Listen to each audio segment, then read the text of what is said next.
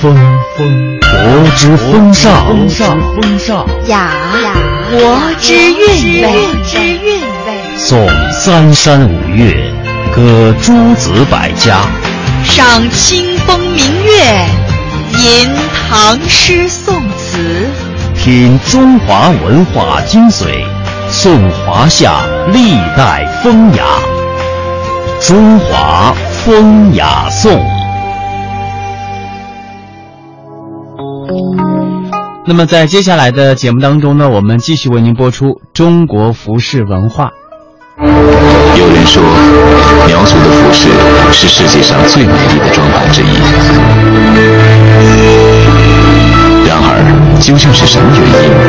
的，这个民族选择了这样华美的服饰？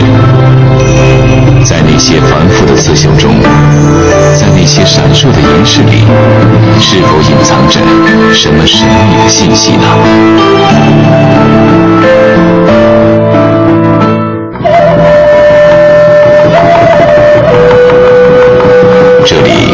是广西壮族自治区百色市龙陵各族自治县的花苗族聚居区。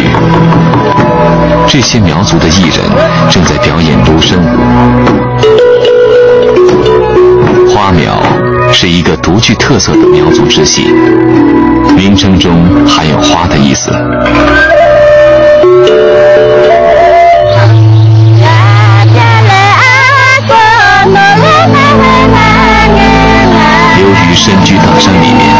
受外界影响较小，他们至今还保持着古朴的服饰遗风和原始的劳作方式。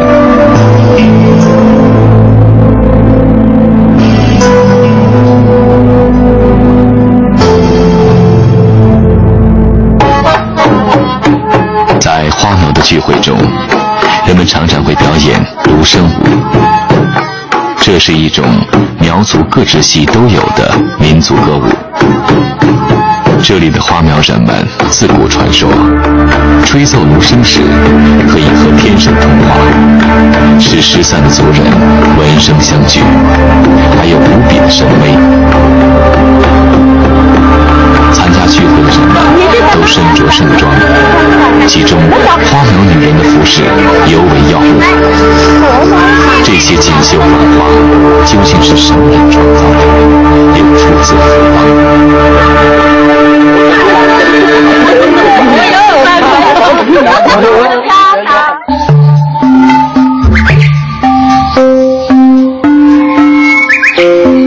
了解民族的历史，就会发现，由于种种原因，很多苗族聚居的地区，地理位置相对闭塞，生活条件也比较艰苦。在进行着繁重体力劳动的同时，他们的服饰却以夺目的色彩、繁复的装饰和耐人寻味的文化内涵著称于世。这究竟是为什么？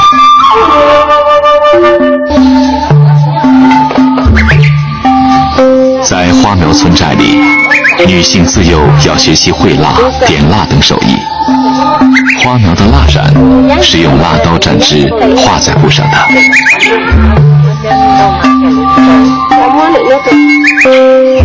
即使一匹长达数米的大布，也是不打草稿，也不用直尺和圆规，所画的平行线、直线和方圆图形，折叠起来都能吻合，不差一毫。蜡染布主要用于制作花苗的裙子、背带、腰带等等。所绘花鸟鱼虫，惟妙惟肖，栩栩如生。绘成后，纹样经久不变，美观大方。这成为他们劳动技能的象征，并充当女性走向婚姻生活的桥梁。节日聚会、赶墟场、走亲访友，姑娘们都要穿上自制的蜡染花裙装扮自己，显示自己的心灵手巧，以吸引小伙子们的目光。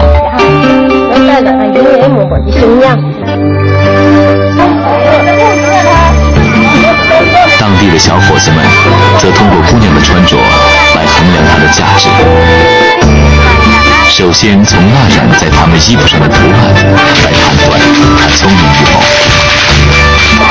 然后再决定是不是要和他们交往谈情。所以，尽管节日的盛装使姑娘们行动起来极为不便，可是她们仍喜欢把自己包裹在层层叠叠的衣服和花裙之中，绝不放显示自己的大好良机。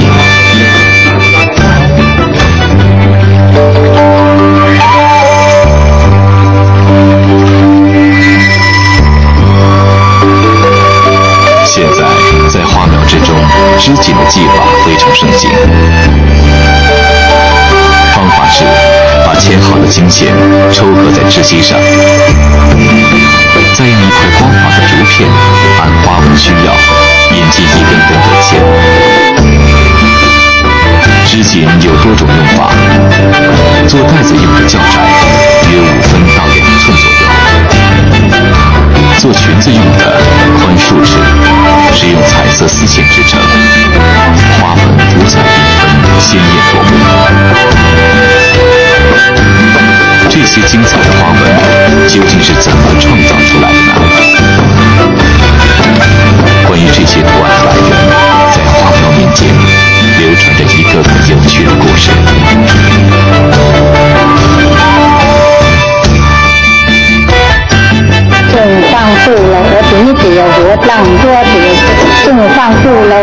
老鸟你老，我等于我浪做，等于有个老，你大进都很大，啊，老我等于老我我一股高潮老我拿，等于只要等用说你，你大这个老，等我等用说你老我，แต่等于等我那个不吃，哪等我不吃了卡，等我等等你。告诉你这样的爸爸张如果背到老鹰那怎么了我爱你都如何张了我都行呢祝你同样有用说祝你早点睡都有一丢了那点睡也丢了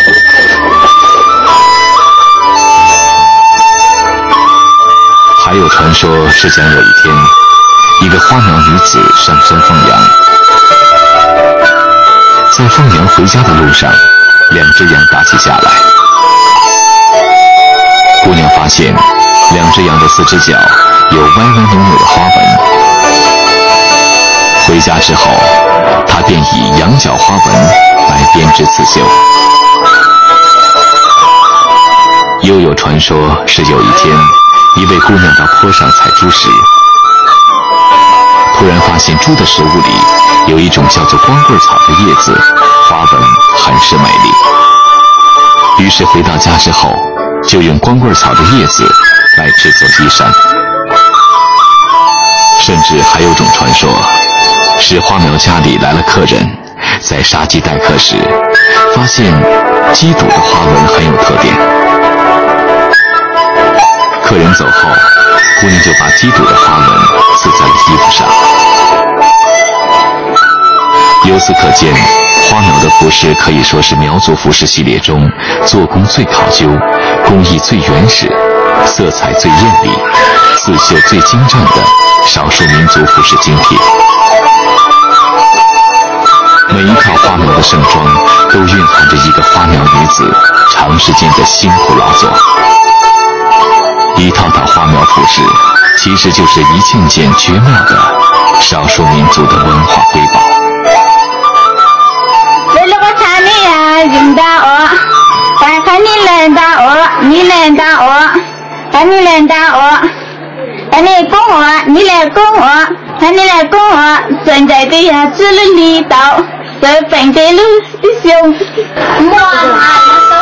同其他民族一样，女红是人们来衡量花苗姑娘聪明才智的一种标准，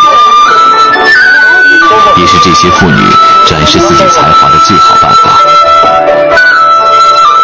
在日常生活中，一个姑娘如果没有一套或者几套她自己亲手制作的像样的衣服，在寨子里必定会被人耻笑，甚至会找不到意中人。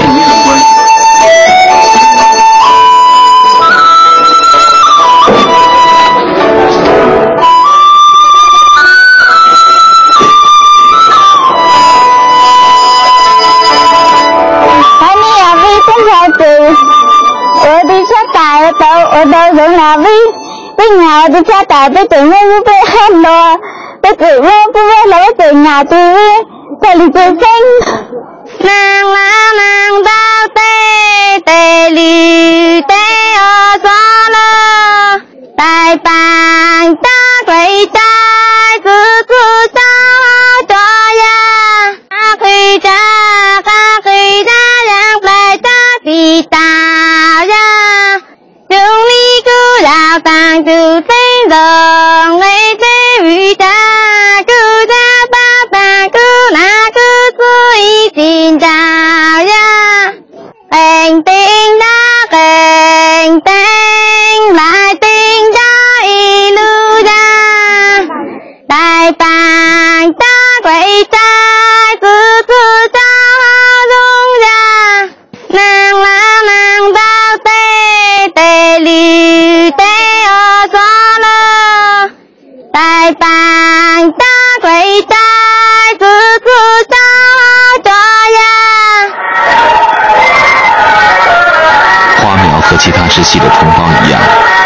去没有本民族的文字。山歌是一种民间口头文学，以传唱的方式流传下来。花苗人历来有自由恋爱和游山对歌的传统，有试探歌、约会歌、赞美歌、送别歌等。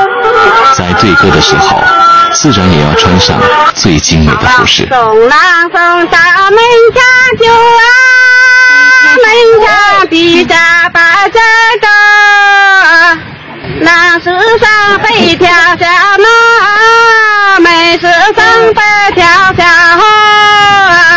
送妹送到大桥头，师傅们跟往水流。妹是石头，我是水哦，流水一去不回头。送郎送到阿里巴呀，只送阿里巴送到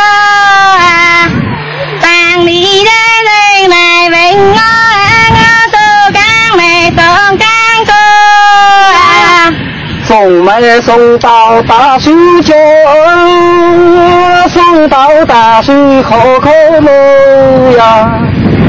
爱把波说上五百了，该波说上五名了。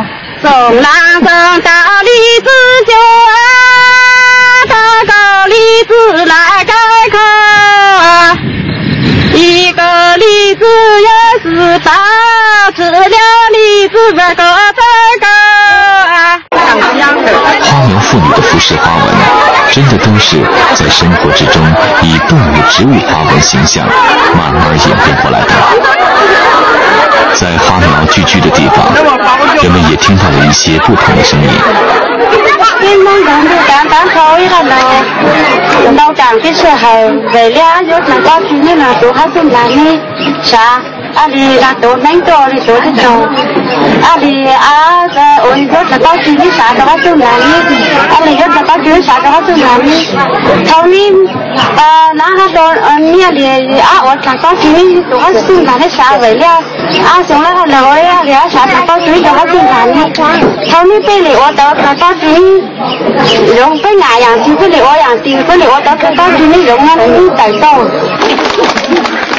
那，么，在这些精致的绣花、异彩纷呈的蜡染背后，是不是还有什么被忘却的故事在默默地流传着呢？即使一代代穿着它们的人已经选择了遗忘，其实制作这些衣裙的人也都几乎不复记忆，但那些花纹、那些图案本身，还像其他民族的文字一样，坚持地诉说着远古的信息。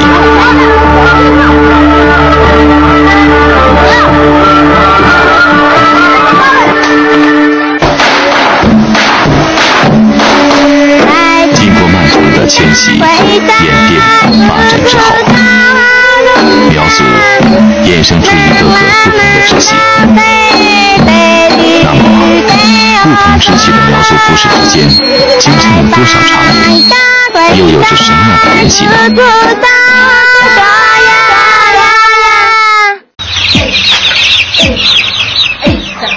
在贵州台江施洞苗族聚居区，云雾缭绕的古村落中，一个苗族的少女正在梳妆。这个民族的姑娘都很爱美，特别是在今天这个日子里，在一年一度的姐妹节期间，是她们展示自己美丽的最重要时刻。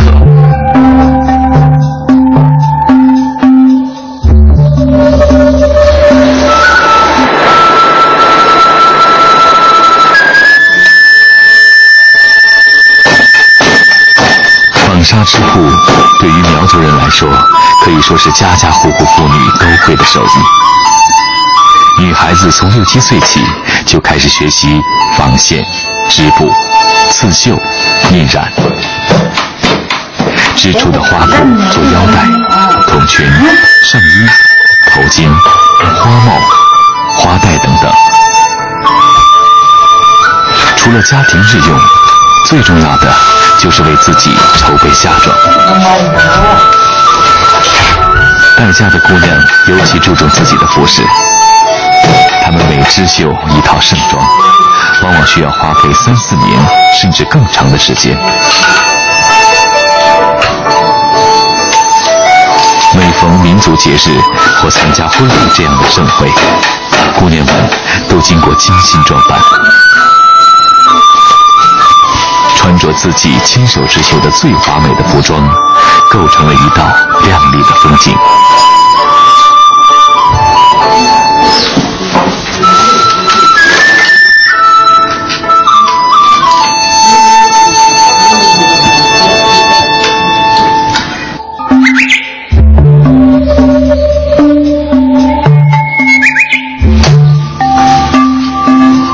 施洞苗族母亲们都会为自己的女儿拿出家族世代相传的珍藏，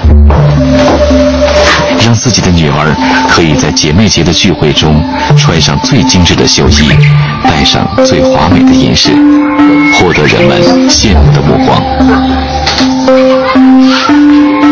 苗族创世纪的史诗《苗族古歌》中记载了关于这个民族的先民们拉金运银、铸造日月的传说。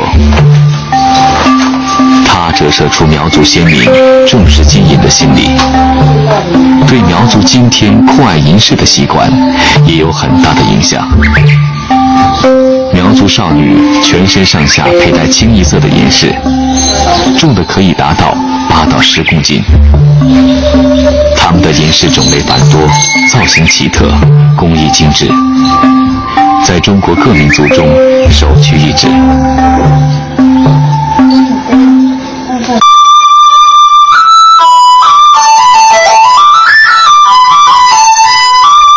贵州台江施洞苗族的生活中，绣花是妇女们最主要的活动。小姑娘六七岁就开始纺织和刺绣，随着年龄增长，姑娘们的工艺技巧日趋娴熟，到青年时代就成为了描龙画凤的高手了。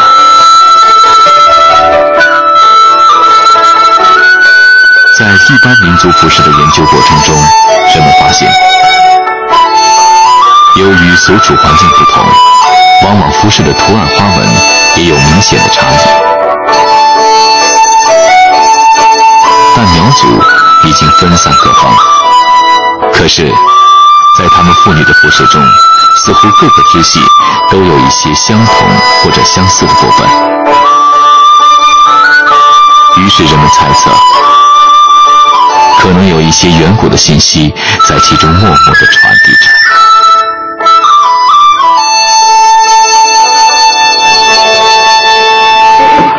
各民族都有自己迁徙的历史，苗族也不例外。在各民族的迁徙的历史过程当中，有些民族用自己的文字把自己的迁徙历史给记载下来；有些民族没有文字，但是他们用口耳相传，也把自己民族的历史给传承下来。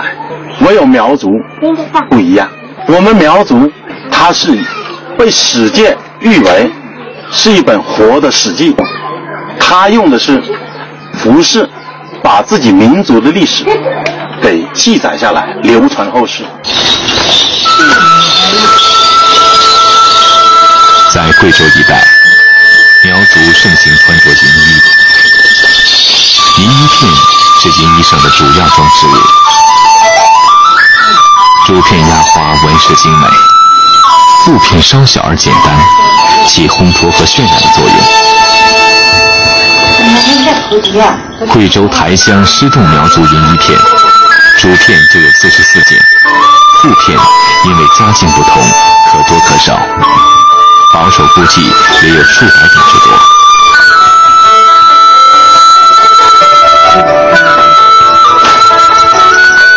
这里的苗族有一种观念，他们认为。银能辟邪，小孩戴上银锁，能锁住他们的灵魂，可以健康成长。人死之后，用银制品陪葬，可以使死去的人顺利回到祖先发源的地方，与先民们团聚。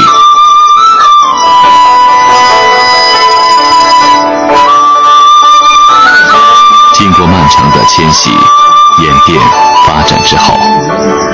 苗族衍生出一个个不同的支系，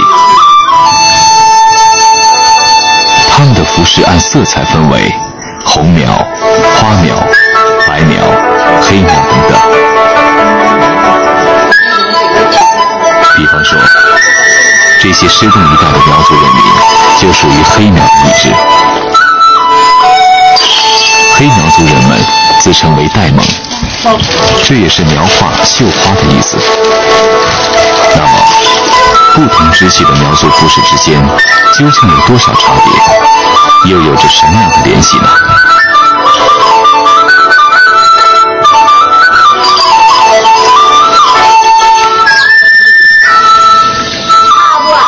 在苗族骨骼迁徙中，这样记载着：他们的先民每一次举族南迁。都是经历大的战争失败之后不得不进行的。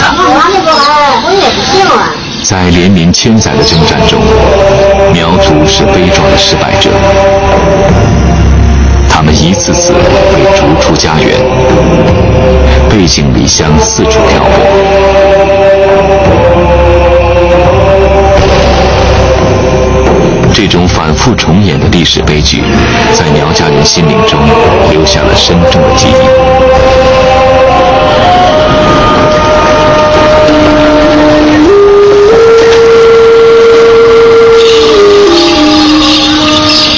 苗族没有文字，就像这一段段历史再现在服饰上。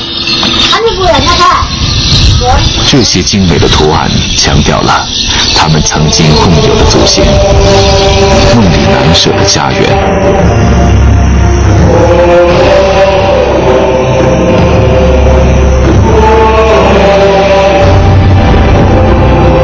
在漫长的迁徙过程中，使逐渐分离的苗族群体还能够依稀记得共同的文化关联。这些深厚沉郁的服饰图案，起初具有明显的目的性。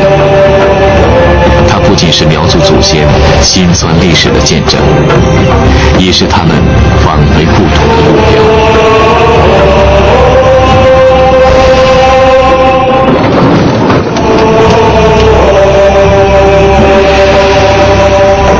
比方说，这样的图案